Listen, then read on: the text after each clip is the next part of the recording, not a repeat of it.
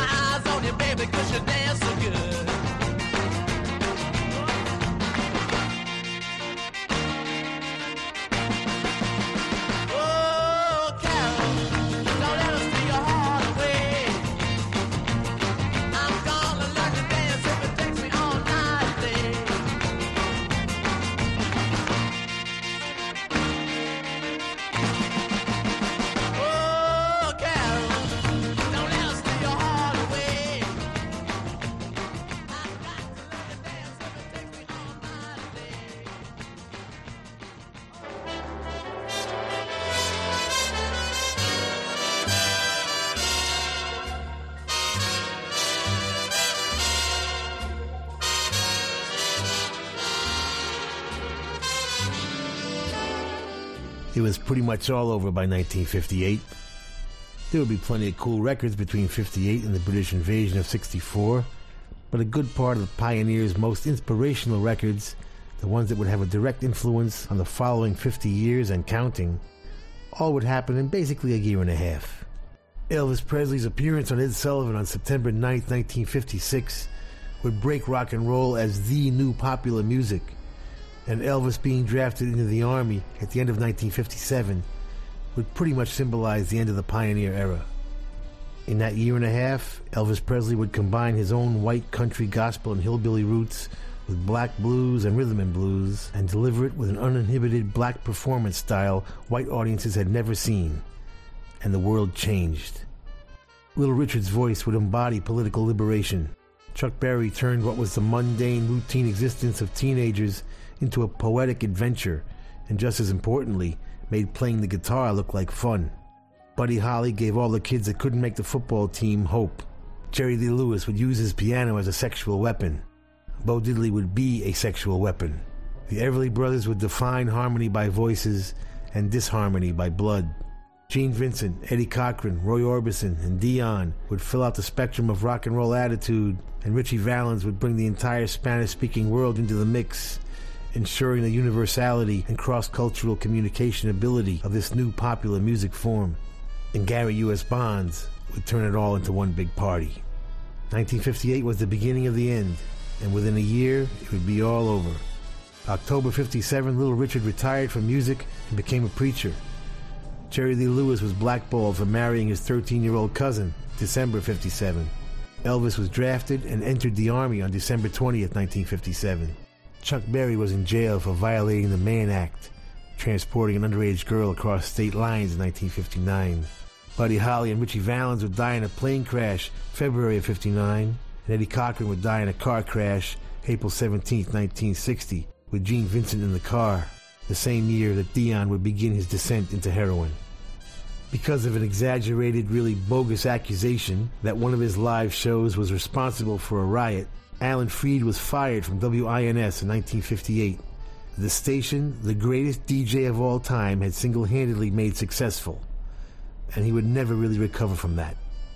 But that year and a half changed the world. These artists and their records represented freedom in a way the American Constitution only implied, in a way the Declaration of Independence could only suggest, in a way the Bill of Rights could only promise. For 200 years, politicians stood around talking about it. In that year and a half, rock and roll delivered the goods. Gonna tell Aunt Mary about Uncle John. He he has a misery, but he having a lot of fun. Baby.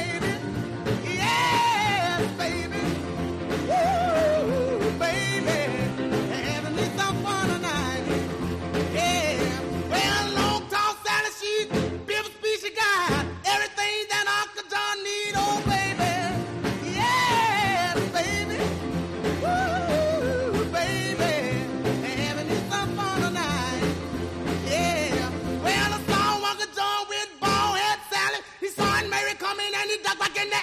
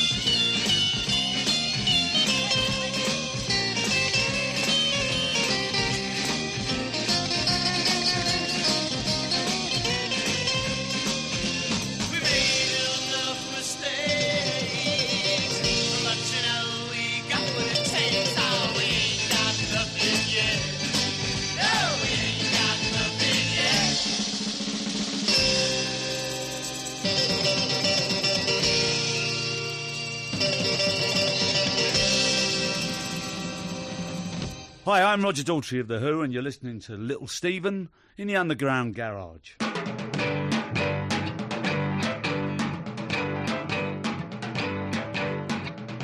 If I'm so lost without a friend, tell me who's this by my side? This girl with eyes like gems and reactions to your lies.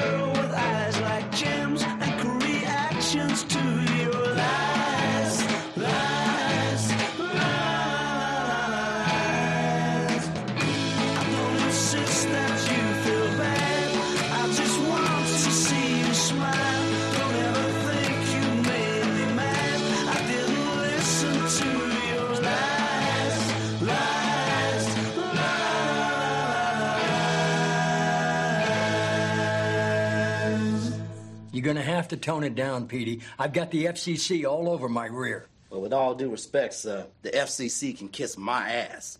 I ain't saying nothing but the truth. As long as the people want to hear it, I'ma keep telling it. I'ma talk it on the radio, huh? and I'ma talk it on the streets. Huh? I'ma talk it to the police, huh? and even that sucker Tricky Dick. this is P-Town, baby. Talk to y'all tomorrow.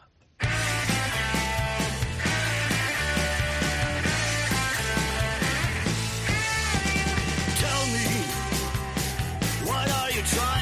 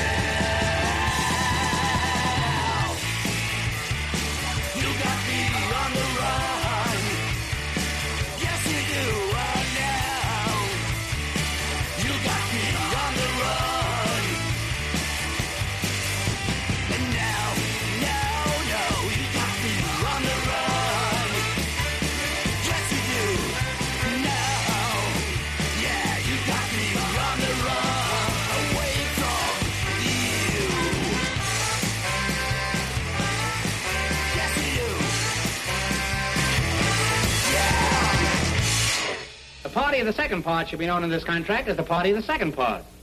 Well, I don't know about that. Now what's the matter? I don't like it the second party either. Well, you should have come to the first party. We didn't get home till around four in the morning. I was blind for three days.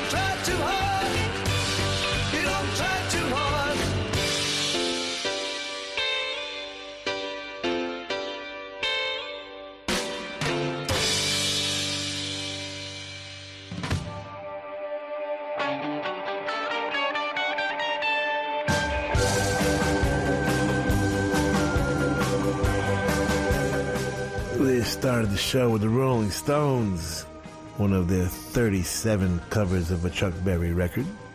Carol. Oh, Otis Blackwell's classic, along with fellow member Little Richard, who wrote Long Tall Sally with Bumps Blackwell and his adoptive father. Is that the right word? Adoptive? His stepfather. Enotris Johnson.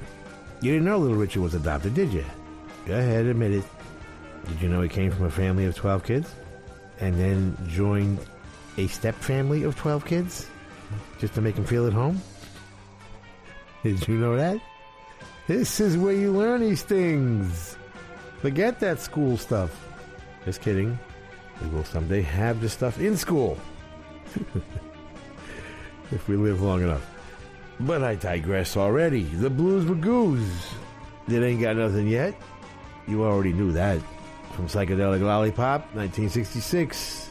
La La La La La La Lies from The Who's first album. Still their best. My Generation.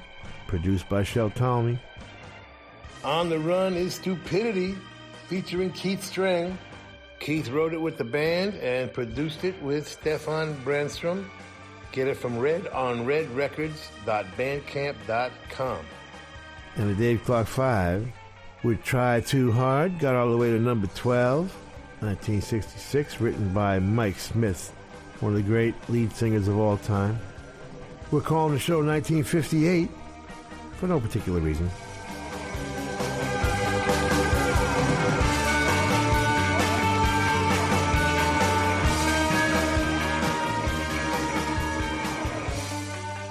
Por aquí me tienes de nuevo. La aparición de Elvis en el show de Ed Sullivan en 1956 fue el detonante para que el rock and roll se convirtiera en la música de moda del momento.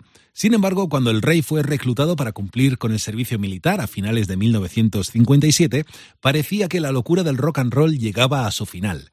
A eso había que sumar, por ejemplo, que Little Richard dejaba el rock para ejercer como predicador, Jerry Lee Lewis fue, dejado de lado por casarse con su prima de 13 años, Chuck Berry se encontraba en prisión. Y, por ejemplo, Buddy Holly y Richie Valens habían fallecido en un accidente aéreo. En fin, todo pintaba mal para el rock and roll que recién había aterrizado en la cultura del país como un fenómeno realmente poderoso. Sin embargo, ese año y medio de fulgor que vivió el rock and roll había dejado una huella increíblemente profunda en el colectivo y fueron las bandas británicas las que recogerían el testigo un poco más adelante. Pero también es cierto que antes de eso, eh, Elvis volvió del ejército y lo hizo con muchísima fuerza. Pero bueno, casi mejor que en, en torno a todo esto nos ilustre Little Steven. Dale, maestro.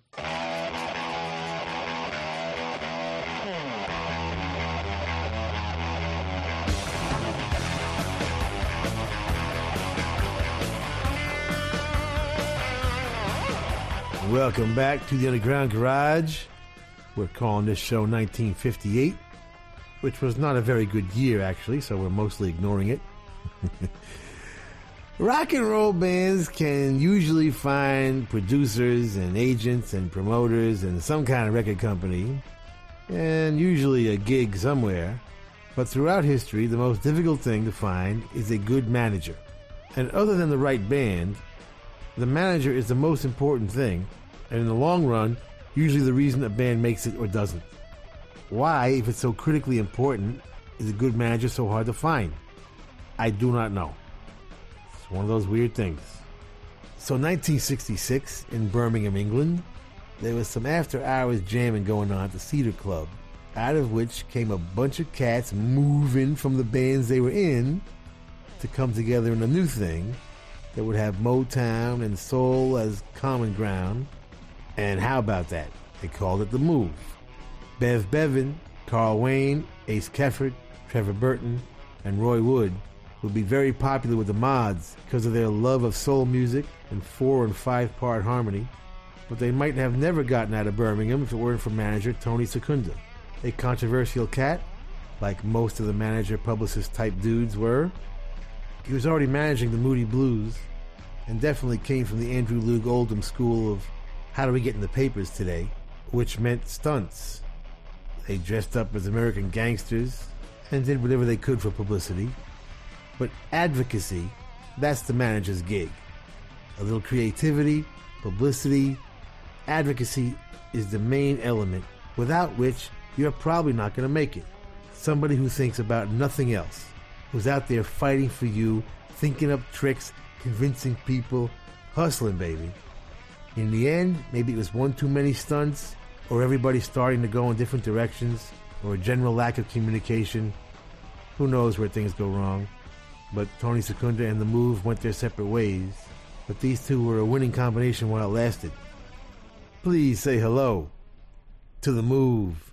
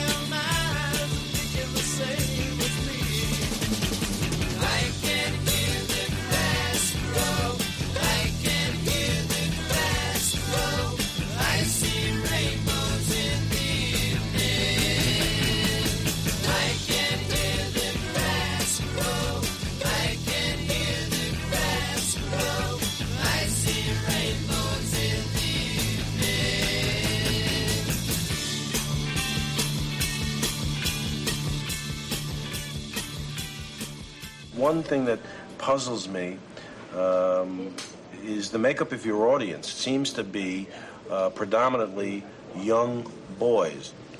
Well, it's a sexual thing, really. It's, aside from the identifying that the boys do with us, there's also like a, re- a reaction to the female of the female to our music. What was They're, it? They're you- really, they're quite fearful. Yeah. That was my theory. They see us on stage with tight trousers. We've got, you know, armadillos in our trousers. I mean, it's really quite frightening, the size. Yeah. And, and they, they run screaming.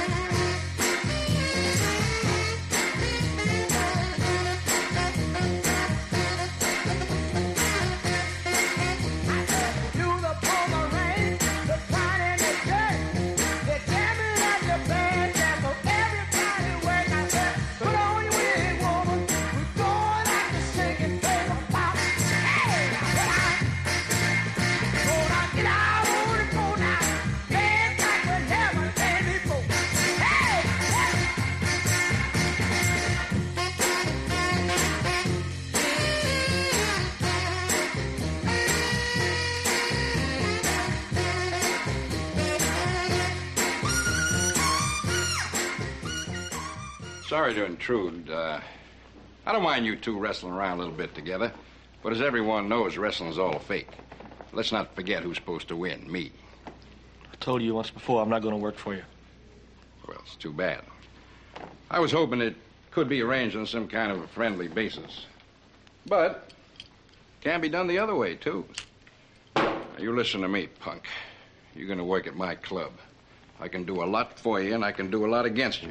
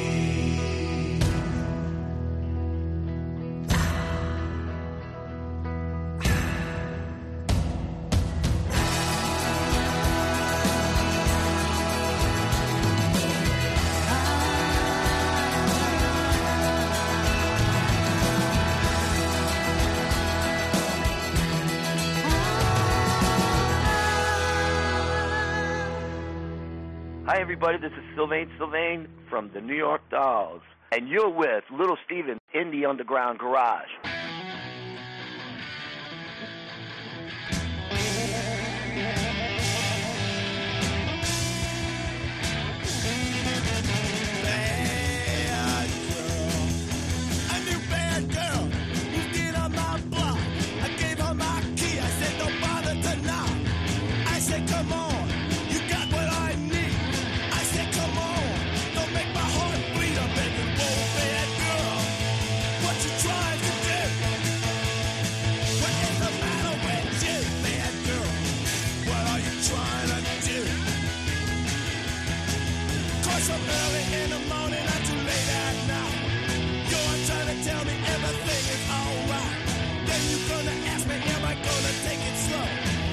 Don't you worry, there's no place I gotta go. My bed.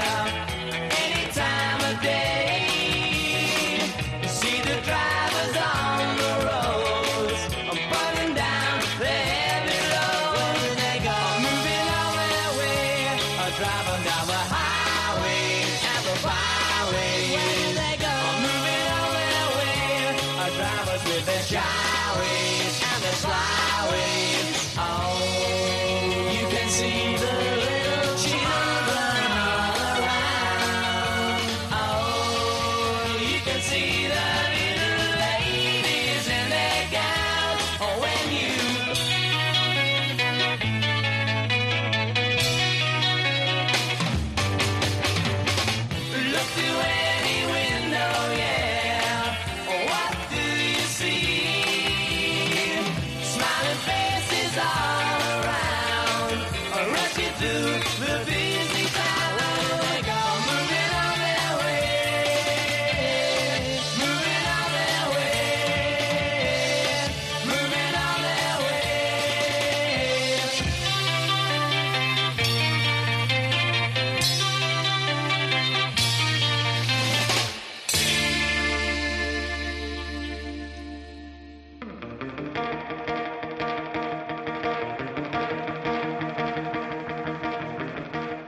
Started that set with I Can Hear the Grass Grow by the fabulous Move. Roy Wood wrote it, Denny Cordell produced it, 1967. Shake Your Finger Pop was Junior Walker and the All Stars. Yeah, Junior from Blythesville, Arkansas. I wonder what goes on in Blythesville, Arkansas. Anybody out there listening? Write to us. Tell us what's going on in Blythesville. Let's open a club there. Let's open a restaurant. Write to us at mail at undergroundgarage.com. Junior wasn't on the Motown label proper. He was on the Soul label. You know, in those days, record companies would make up two, three, four different names to get more records on the radio and on the charts. This is no longer a problem.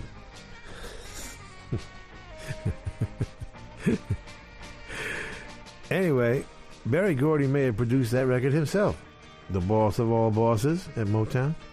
All tomorrow's parties. The Gripweeds covering Lou Reed on their fabulous new album Dig, a tribute to the Garage Nuggets that we play all day long right here in the Underground Garage. Liner notes by none other than Lenny Kaye. The band produced it. Get it from gripweeds.com. And from the New York Dolls' first album, Bad Girl, 1973, produced by Todd Rundgren. Very cool stuff. And perhaps Graham Gouldman's greatest composition, Look Through Any Window, was The Hollies. Finally, in the Rock and Roll Hall of Fame. Produced as usual by Ron Richard, 1965, one of the greatest records of all time. And we're coming back, baby. In spite of it all.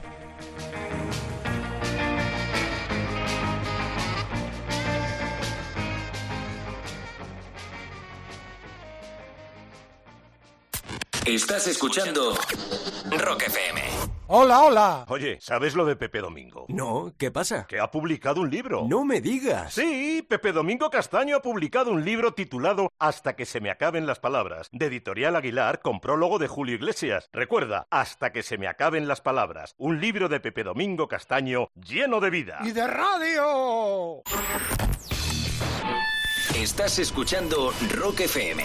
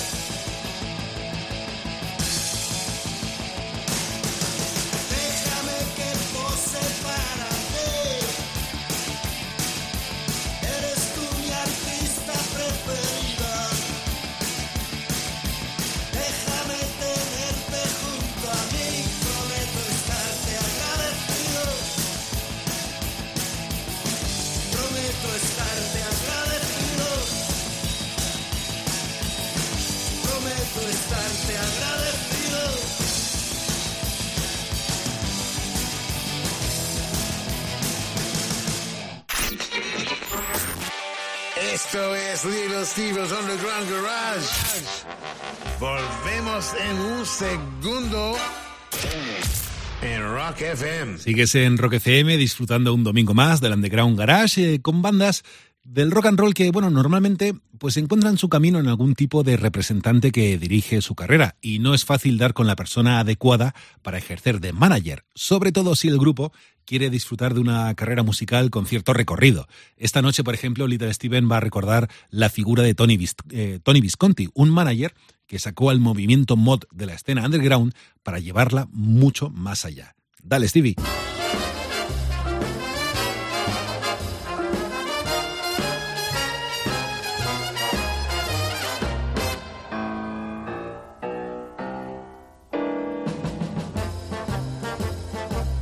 1958 was the peak of the drive-in movie craze.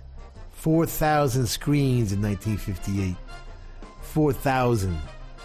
Now what do we got? No more drive-ins, no more good movies. Don't tell me the two things are not connected. Roger Corman's sitting around, you know, waiting for a new wave of drive-in construction to take place. to tell you the truth, I don't think they're coming back.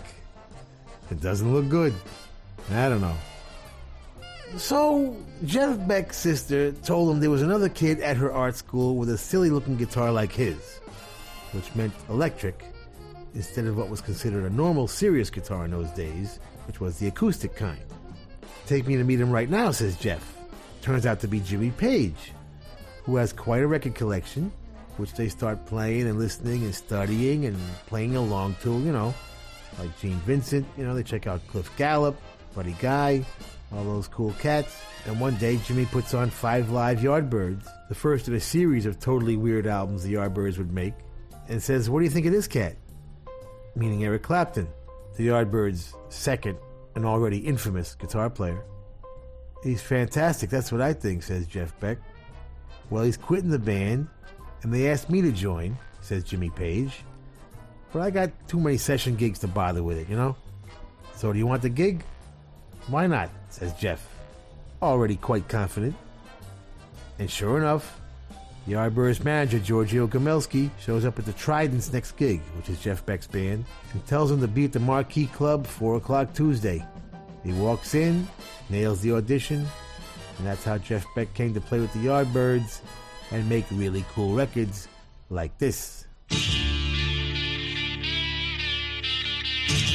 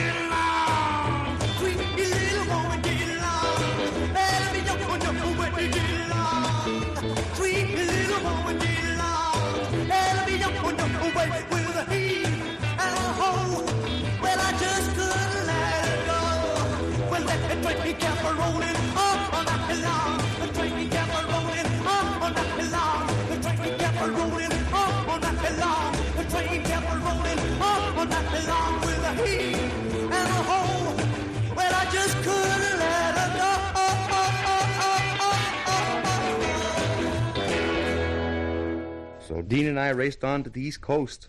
One point, we drove a 1947 Cadillac limousine across the state of Nebraska at 110 miles an hour, beating hot-shot passenger trains and steel-wheel freights in one nervous, shuddering snap-up of the gas. We told stories and zoomed east.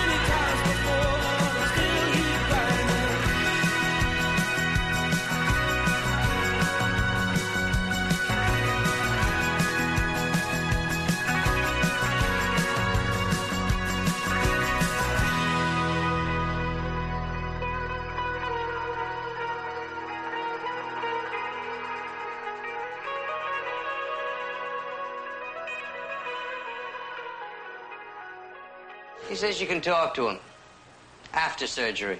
And when's that? He's scheduled to go up around 8 o'clock. Let's see, an hour for surgery, two hours for recuperation. If I get here around noon, what is his chances of not making it? How should I know? Why? I mean, what happens if he doesn't? Oh, well, you see, I don't get to satisfy my curiosity. And I'm sure they taught you in medical school what curiosity can do to a pussy cat. Yeah, baby.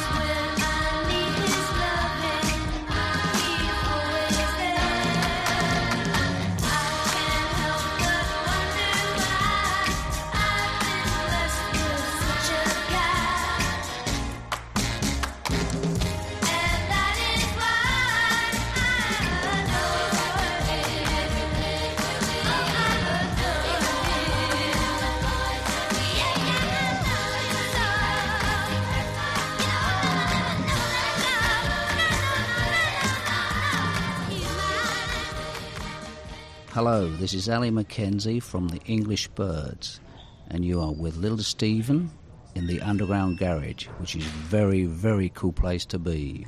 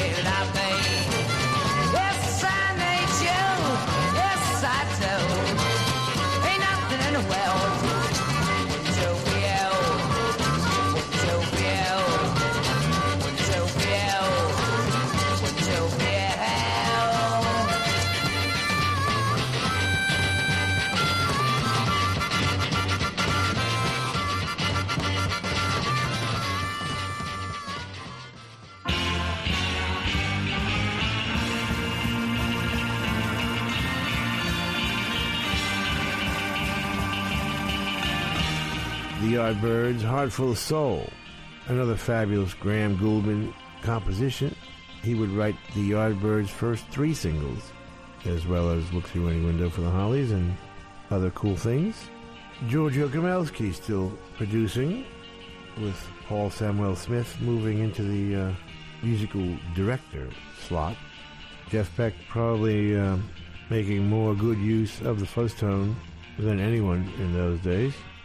The rock and roll trio would become Johnny Burnette and the rock and roll trio a bit later, and when it did, Johnny's brother Dorsey quit the band. So we try and call it the rock and roll trio for Dorsey's sake. Paul Burleson being the third member of the trio. Train Kept a Rolling, of course, would become a signature song for the Yardbirds, and later uh, Aerosmith and others.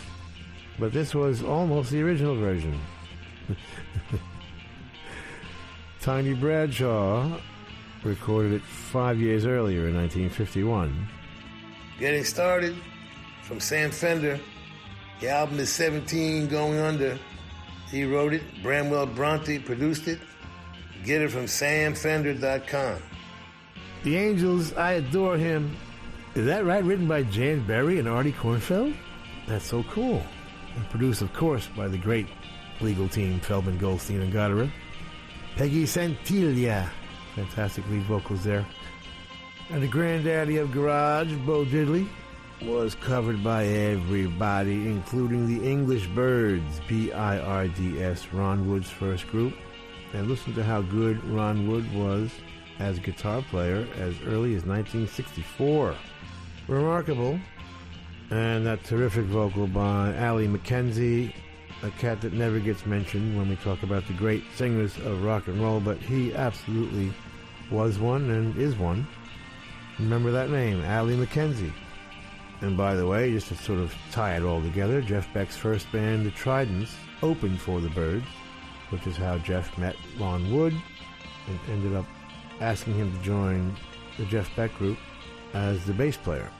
And we'll be back with our coolest song of the world this week. Oh, it's a goodie.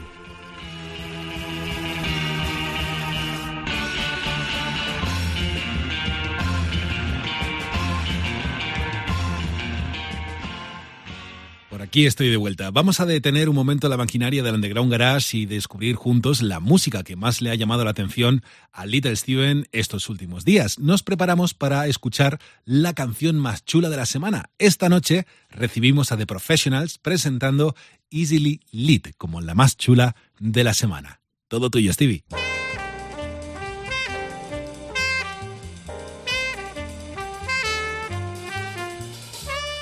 Coolest song in the world this week comes from London, England.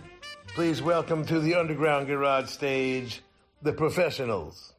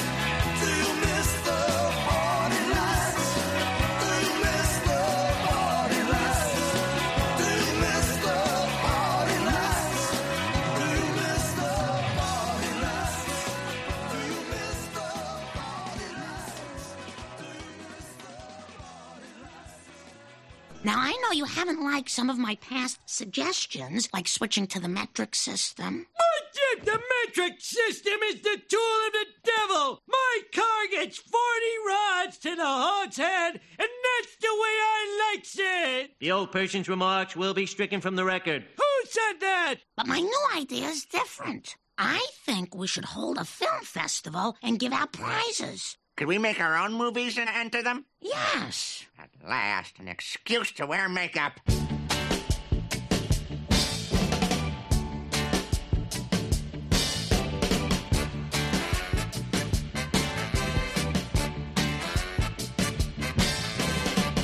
used to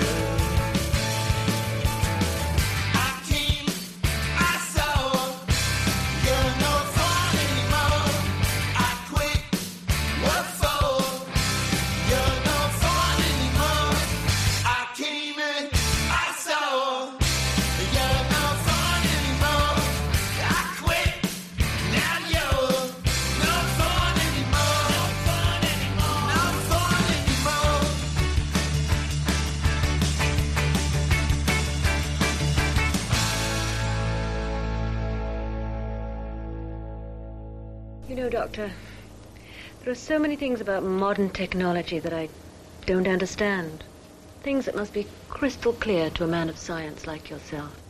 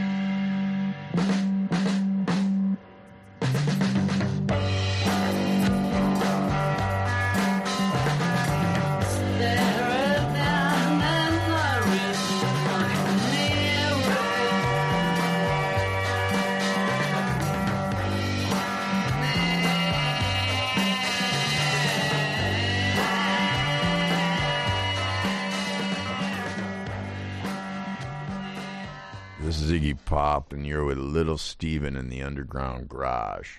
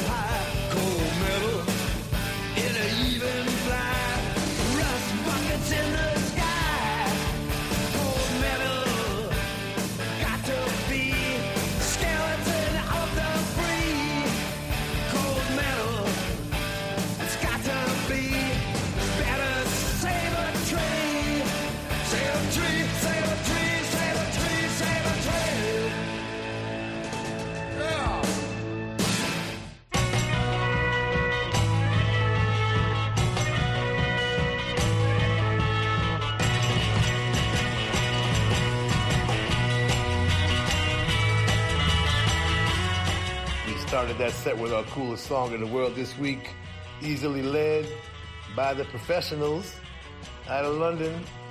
As I recall, the professionals were started by Paul Cook and Steve Jones in the aftermath of the Sex Pistols disintegration. But uh, Steve no longer part of the group. It looks like Paul is there playing drums, and he uh, co-wrote that song with Tom Spencer, who is the guitar player and lead singer. Billy Duffy from the Cult on guitar. How about that? Our coolest song in the world this week, easily led by the professionals. Party Lights. Bruce Springsteen, the E Street Band from the new collection, The Ties That Bind. Everything you've always didn't even know you wanted from the river.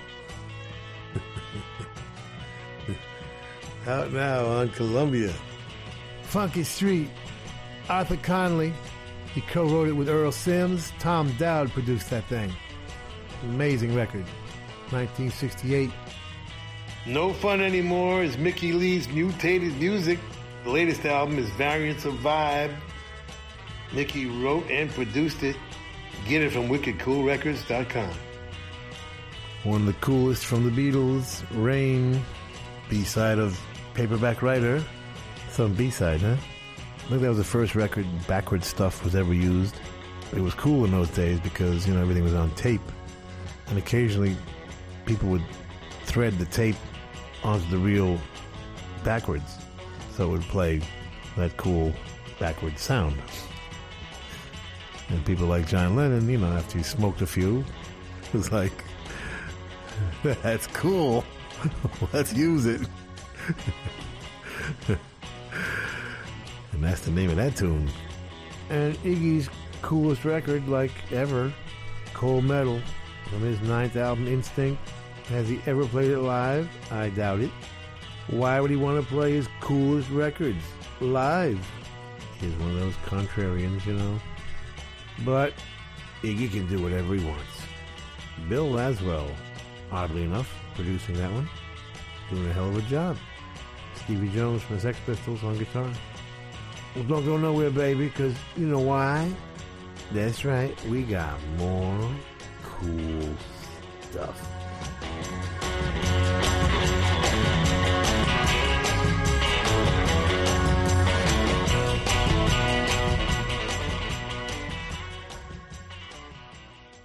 Esto es Rock FM.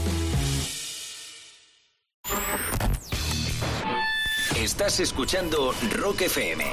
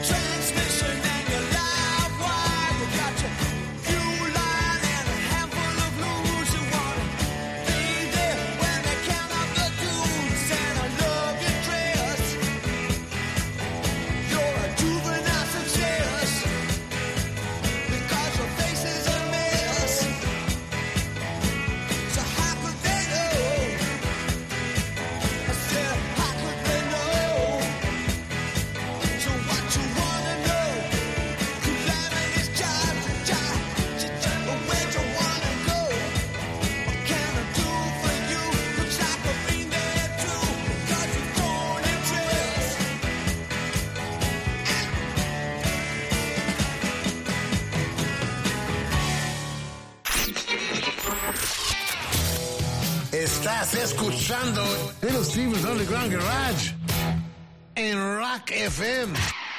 Esto es Rock FM, estás escuchando el Underground Garage de Little Steven y hoy además, pues recordando cómo ese año 1958 casi fue el año que mató al rock and roll, por lo que comentamos al principio, que Elvis, por ejemplo, fue eh, llamado a filas para cumplir con el servicio militar, Little Richard había dejado de ser eh, una estrella del rock and roll para dedicarse a ser predicador, o por ejemplo, que Chuck Berry se encontraba en ese momento en prisión. Es verdad que unos años más, eh, más adelante, unos años después de aquel 1958, siete, seis añitos después, vendrían los Beatles, los Stones, The Who y tantas otras bandas, eh, retomando un poco el testigo del rock and roll y llevándolo muy arriba. De hecho, eh, muchas bandas americanas tuvieron que ponerse las pilas para estar un poco también a la altura defendiendo pues su música popular, ¿no?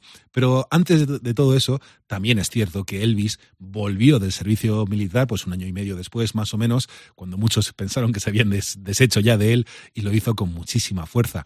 Y, siguió, lógicamente, pues eh, ex- expandiendo el, el espíritu del rock and roll, de esos primeros pioneros del rock and roll, incluso luego ya en su carrera un poquito, de una forma un poquito distinta o bastante distinta a cómo arrancó. Pero ahí estaba también Elvis aportando su granito de arena fundamental cuando volvió del ejército. Pero que casi mejor que nos cuente sobre todo esto Little Steven. Dale, maestro.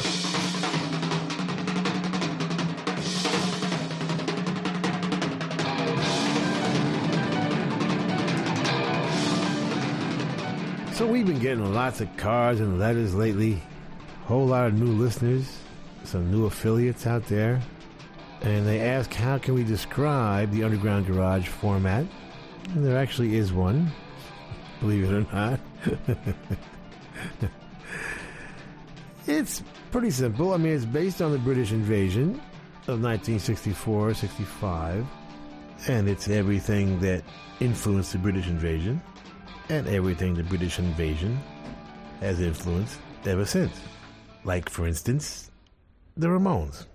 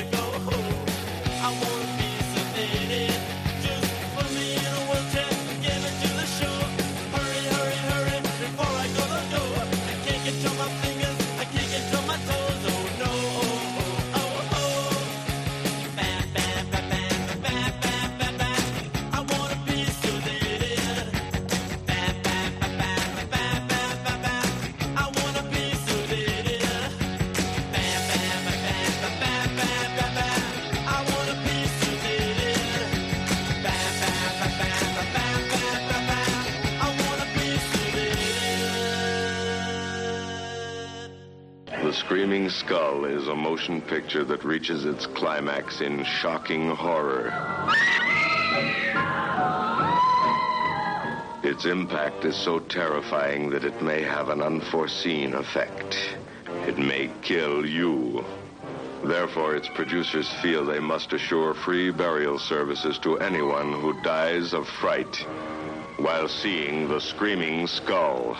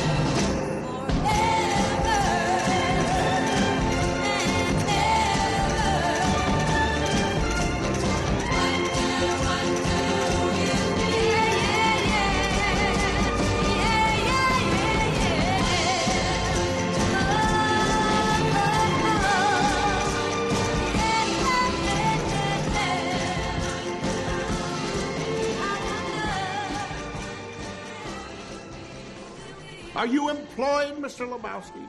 Well, wait, wait, let me let me explain something to you. Um, I am not Mr. Lebowski. You're Mr. Lebowski. I'm the dude.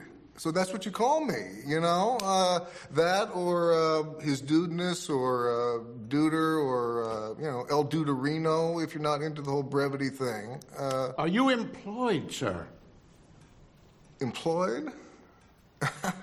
You don't go out looking for a job dressed like that, do you? On a weekday? Is this a. What day is this?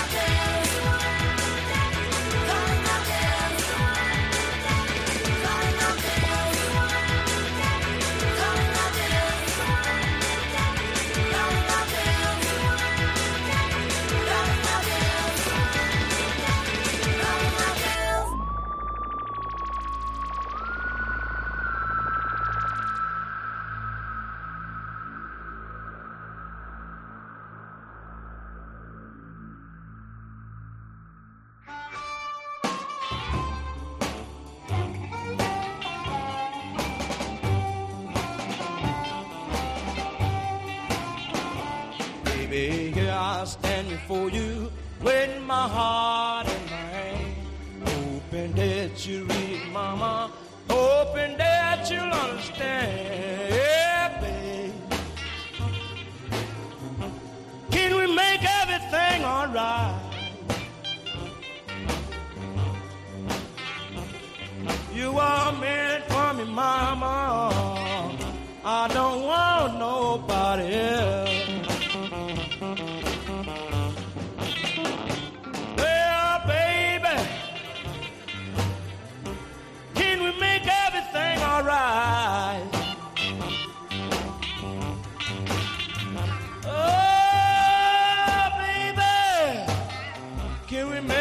hang on.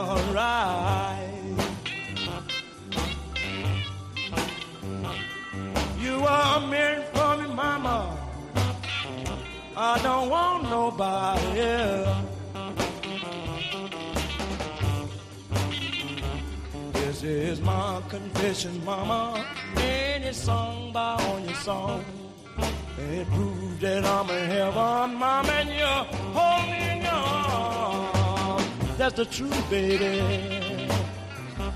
Don't you know I wouldn't lie?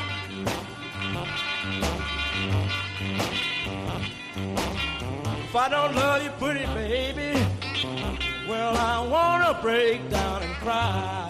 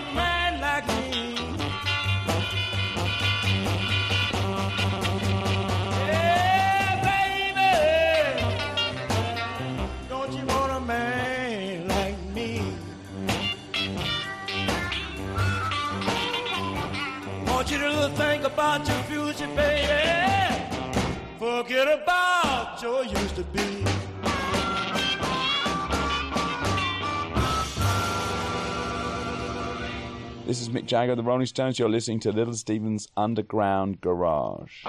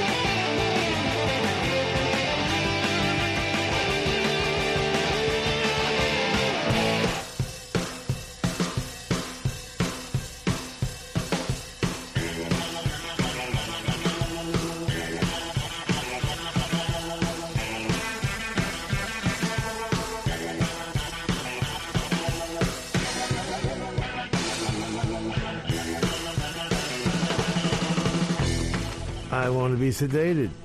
Great stuff from the Ramones' fourth album, Road to Ruin, on Sire 1978. Tommy Ramone and Ed Stasium producing. And one of Joey's main influences vocally, Ronnie Spector with I Wonder, written by Ellie Greenwich, Jeff Barry, and Phil Spector. Calling all girls, Josie Cotton. She produced it with Paul Roessler. She wrote it. Ari Shine arranged it. Get it from kittenrobot.com. We played Little Walter's version of Confessing the Blues, which is undoubtedly where the Stones got it. It was originally written by Walter Brown, not to be confused with Charles Brown. Walter was the singer with Jay McShann's uh, big band, where Charlie Parker started. And whenever I hear Confessing the Blues, I gotta hear Empty Heart. That's just how it is. And Fred Sonic Smith's only record that I know of, post MC5, City Slang from Sonic's Rendezvous Band, 1978. And that's the name of that tune. Now I have to face stupid reality again. We want to thank the Hard Rock cafes, hotels, casinos, and the Seminole coolest Indian tribe ever for being our sponsor from day one. And I want to thank all of the Hard Rock employees around the world as we stop in and do our DJ thing when we're on the road. Nicest people in the world, in addition to the best food. And someday will be a rock and roll circuit.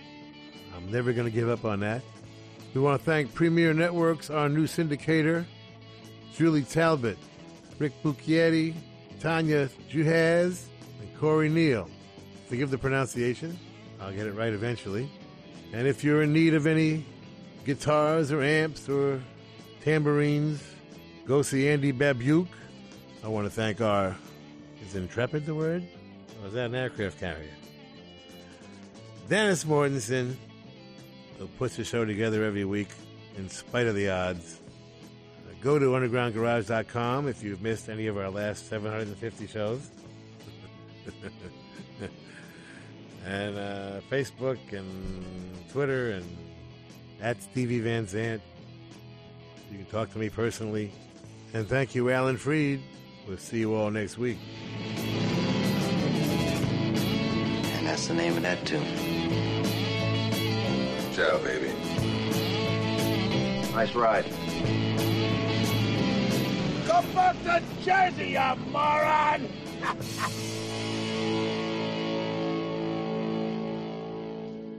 That's entertainment. That's entertainment. Ya lo decían los Stones, solo es rock and roll, pero nos encanta. Algo tendrá para que lleve tantas décadas eh, con vida y, aguantando y además que con buena salud. Y eso que 1958, que era hoy año protagonista en Underground Garage, casi termina con el rock and roll, pero no lo consiguió. Soy Carlos Medina, si te apetece, pues hoy el domingo que viene volvemos a encontrarnos en el Garage con Little Steven a partir de las 10. Familia, un abrazo, feliz semana.